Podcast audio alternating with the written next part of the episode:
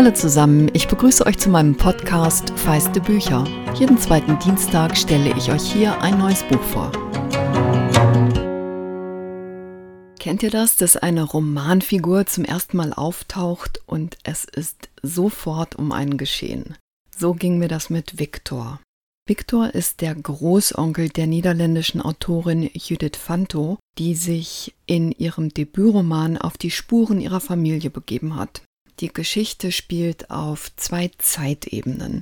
Im Wien vom Ersten Weltkrieg bis zum Vorabend des Zweiten Weltkriegs und ab 1994 im niederländischen Nijmegen. Viktor Jahrgang 1908 ist die Hauptfigur der Wiener Geschichte und im Zentrum des niederländischen Teils steht die junge Jurastudentin Gertje, die starke autobiografische Züge der Autorin trägt. Gertje wird sich im Lauf der Erzählung umbenennen, weil sie sich mit dem wienerisch-jüdischen Erbe ihrer Familie auseinandersetzt. Sie sagt an einer Stelle zu ihrer Mutter, ich bin keine Gertje, ich bin eine Judith und sie weist darauf hin, dass Jehudit jüdische Frau heißt. Schon als Kind hat sie gespürt, dass es etwas gibt, das ihre Familie wie ein unergründliches Geheimnis mit sich herumträgt. Mit ihren Fragen wird sie unbequem, auch weil es um ihren Großonkel Viktor geht. Der ist nämlich das schwarze Schaf der Familie. Und ich lese euch jetzt eine Passage vor, die einiges über Viktor und seine Stellung im Familienkosmos verrät, die aber auch auf unvergleichliche Art Gertje als Kind einführt.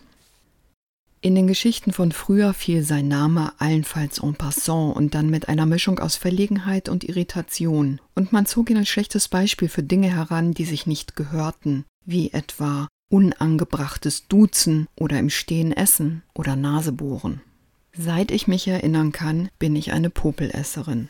Ich mag das Gefühl im Mund, den salzigen Geschmack, die Vorstellung, etwas Störendes schnell und effizient zu beseitigen. Damit trieb ich meine Familie zur Verzweiflung. Das tut man nicht, jammerte Großmutter mit ihrem Wiener Akzent und sagte zu meiner Mutter, sie solle mir die Hände mit Zwiebelsaft einreiben. Beunruhigt war sie vor allem, weil Popelessen bei uns noch nie vorgekommen war und ich mich damit gewissermaßen außerhalb der Familientradition begab. Man zermarterte sich das Hirn, von wem ich diese unerquickliche Angewohnheit haben könnte. Ich glaube, Tante Gustl hat das gemacht. Drei Jahre vor dem Krieg habe ich es gesehen, sagte mein Großvater, nachdem er mit geschlossenen Augen sein Gedächtnis durchforstet hatte. Das kann ich mir nicht vorstellen, Felix. Dafür war Gustl dann doch zu kultiviert wandte meine Großmutter ein, denn Gustl war ihre Tante gewesen.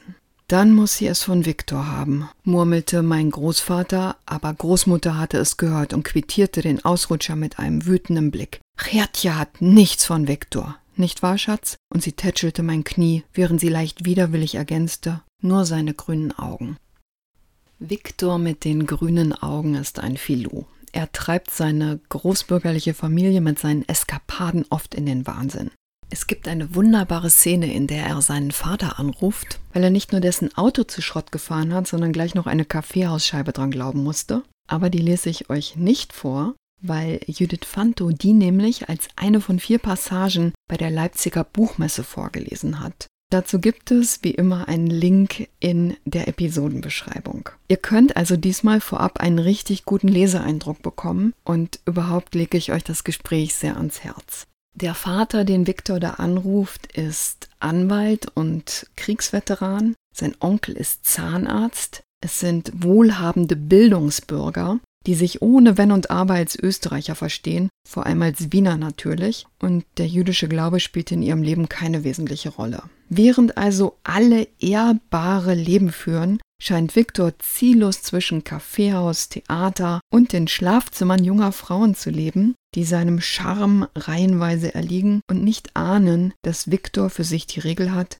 keine von ihnen mehr als dreimal zu treffen. Es gibt vom Verlag Urachhaus ein kurzes Video auf Instagram mit alten Familienfotos von Fanto und wenn man dort Viktor mit seiner blonden Tolle sieht, weiß man, warum die Frauen schwach geworden sind. Es wird übrigens eine geben, bei der Viktor selber auch nicht länger weglaufen kann.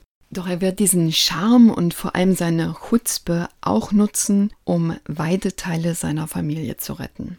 Immer an seiner Seite ist Bubi. Als Kind hat Viktor auch ihn vor einer Gruppe Jungs gerettet. Das ist die erste Szene, in der wir ihn selbst erleben, wo der Junge mich gleich für sich eingenommen hat. Und die Jungs haben Bubi mit den Worten Du stinkst, elender Drecksjude, du musst dringend baden, in einen Teich geschubst. Und Viktor, selbst noch Kind, der das zufällig mitbekommt, rennt den Anführer um und fällt mit ihm ebenfalls ins Wasser, wo er dann Bubi vom Ertrinken rettet. Als Bubi fragt, warum Viktor ihm geholfen habe, sagt der achselzuckend, meine Beine entscheiden sich oft schneller als mein Kopf. Er zitiert seinen Onkel gleich hinterher, der die Impulsivität damit erklärt, dass Viktors Instinkte gut funktionieren. Als Erwachsener wird er derjenige sein, der als einziger den Instinkt hat, dass die Nazis kommen, um zu bleiben. Dass die Gewaltbereitschaft, die sie früh zeigen, kein vorübergehendes Phänomen ist, kein vorübergehendes Machtgebaren, um ihre politischen Siege zu zelebrieren. Viktor ist derjenige, der spürt, wie sich die Stimmung im Land verändert und der ahnt, es geht ums Leben.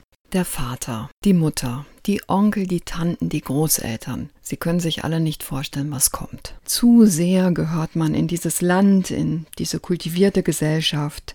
Hat man nicht als Teil der österreichisch-ungarischen Truppen an der Seite des Deutschen Kaiserreichs im Großen Krieg gekämpft? Man gehört dazu. Der Bubi ist übrigens eine fiktive Figur, wie Fanto in Leipzig erzählt hat. Denn sie hat Bubi als Figur angelegt, die im Gegensatz zu der sehr säkularen Familie im Glauben verwurzelt ist und das erlaubt es ihr immer wieder Seiten jüdischen religiösen Lebens einzuflechten. Sie sagt aber auch, Bubi stehe dafür, dass es in Wien sehr viele jüdische Familien gab, die keineswegs wohlhabend waren. Als Viktor noch vor dem sogenannten Anschluss Österreichs ans Deutsche Reich eine Art Service für Menschen gründet, die sich entschlossen haben, ins Exil zu gehen und für diese Dienste Geld nimmt, kommt es zu erbitterten Debatten in der Viktor Viktor mit seinen windigen Ideen. Doch tatsächlich tut Viktor hier gar nichts Ehrenrühriges, sondern er hat schlicht die Weitsicht, was getan werden muss. Mehr als ein halbes Jahrhundert später begibt sich dann Gertje, Viktors Großnichte, auf eine schmerzhafte, aber auch heilende Spurensuche. Das Erstaunlichste an diesem Buch ist vielleicht, wie viele lustige Momente es darin gibt. Sogar in einer Situation höchster Not, in der Viktor sich als SS-Mann ausgibt, um seine Eltern zu retten, schafft Fanto es, die Szene mit einer dunklen Komik zu erzählen, und gleichzeitig den Antisemitismus und den Hass ganz klar erfahrbar zu machen. Bei dem Gespräch auf der Leipziger Buchmesse hat sie gesagt, und jetzt zitiere ich sie, ich habe den Roman schreiben wollen wie einen jüdischen Witz, mit Humor, aber auch mit Melancholie und Weisheit. Das ist so eine schöne Tradition im Judentum, der Humor, um das Leben zu leben und um zu überleben. Das gelingt ihr sehr, sehr gut und ebenso gut gelingt es ihr, auf Gertjes Judiths Weg deutlich zu machen, wie weit in die Gegenwart das Familientrauma fortwirkt. Sie fängt eine existenzielle Verunsicherung ein, die viel mit Schuldgefühlen der Überlebenden zu tun hat, deren einzige Schuld tatsächlich darin besteht, überlebt zu haben, während sechs Millionen andere ermordet wurden. Fanto stellt in diesem Buch aber auch Fragen, die ich in der Form noch nicht gelesen habe. Wie können die nachwachsenden Generationen der Überlebenden mit dem Erbe des Leids umgehen? In einer beeindruckenden Szene hadert Judith mit ihrer Angst, sich das Leid der Ermordeten unrechtmäßig anzueignen. Fantes Roman ist 2020 in den Niederlanden als Debüt des Jahres ausgezeichnet worden. Und es ist erschreckend aktuell angesichts des wachsenden Antisemitismus bei uns und in vielen anderen Teilen der Welt. Judith Fanto hat sich mit ihrer Geschichte auseinandergesetzt und ist dahin gegangen, wo es weh tut. Wie ist es mit uns? Der jüdische Publizist Max Scholleck hat Ende des vergangenen Jahres in einem sehr lesenswerten Interview mit ihm und Michel Friedmann im Magazin Chrismon gesagt, in Deutschland würde man an dem Selbstbild festhalten, dass Deutschland aus der Geschichte gelernt habe. Diese Vorstellung sei absolut zentral für die Idee einer guten deutschen Nation nach 1945. Und es gibt was in mir, das hofft, dass wir wirklich auch daraus gelernt haben Gleichzeitig macht der Antisemitismus nicht nur dieser Tage ziemlich deutlich, dass er in Deutschland eigentlich nie grundlegend weg gewesen ist. Scholleck weist in diesem Gespräch auf ein Buch hin, das bereits 2002 erschienen ist. Das heißt, Opa war kein Nazi. Und darin erzählen Soziologen und Soziologinnen, dass die Kinder der Nazis oft wussten, was die Eltern getan haben, die Enkelkinder aber erzählen, Opa hat Juden versteckt. Wir wollen auf der Seite der Guten sein und können die Gräuel der Geschichte mit den Menschen, die wir kennen, nicht gut zusammenbringen. Meine Uroma war nur zwölf Jahre älter als Viktor, gerade mal so viele Jahre wie die nationalsozialistische Diktatur gedauert hat. Ich kenne Geschichten, wie sie die Familie nach der Vertreibung aus Schlesien zusammengehalten hat. Und ich glaube, sie war eine beeindruckende Frau. Ich war zu klein, um sie wirklich kennenzulernen. Aber ich weiß, sie war auch eine überzeugte Nationalsozialistin, begeistert vom Führer. Mein Großvater der anderen Familienseite war bei der SS. Ich weiß nicht, was er getan hat. Er hat meine Oma, die Jahrgang 1921 war, verlassen, bevor meine Mutter dann 1945 zur Welt kam. Meine Mutter hat ihn nie kennengelernt und wir Kinder auch nicht. Und ich weiß, dass es ein Selbstbetrug ist, dass es sich so anfühlt, als könnte ich diesen Teil der Geschichte weiter von mir wegschieben, nur weil ich diesen Großvater nicht gekannt habe.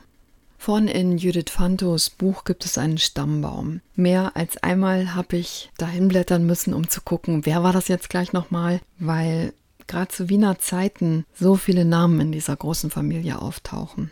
Überlebt haben nur einige von ihnen und die, die überlebt haben, verdanken es zumeist Viktor. Er selbst hat sich nicht mehr in Sicherheit bringen können. Jetzt hat Judith Fanto mit ihrem Roman ihrem Großonkel ein Denkmal gesetzt und der Literatur einen Helden geschenkt. Viktor von Judith Fanto ist im Verlag Urachhaus erschienen. Eva Schweikert hat die 415 Seiten aus dem Niederländischen übersetzt. Das Buch ist als Hardcover herausgekommen und kostet 24 Euro. Wenn ihr euch mit mir austauschen möchtet, geht das am besten bei Instagram. Ich freue mich aber auch über Feedback per E-Mail an feiste Bücher, Bücher dabei mit ue gmx.de. Außerdem ist es toll, wenn ihr den Podcast abonniert. Das hilft mir nämlich tatsächlich weiter wahrgenommen zu werden. Das Allerschönste und Wirkungsvollste ist aber, wenn ihr anderen davon erzählt.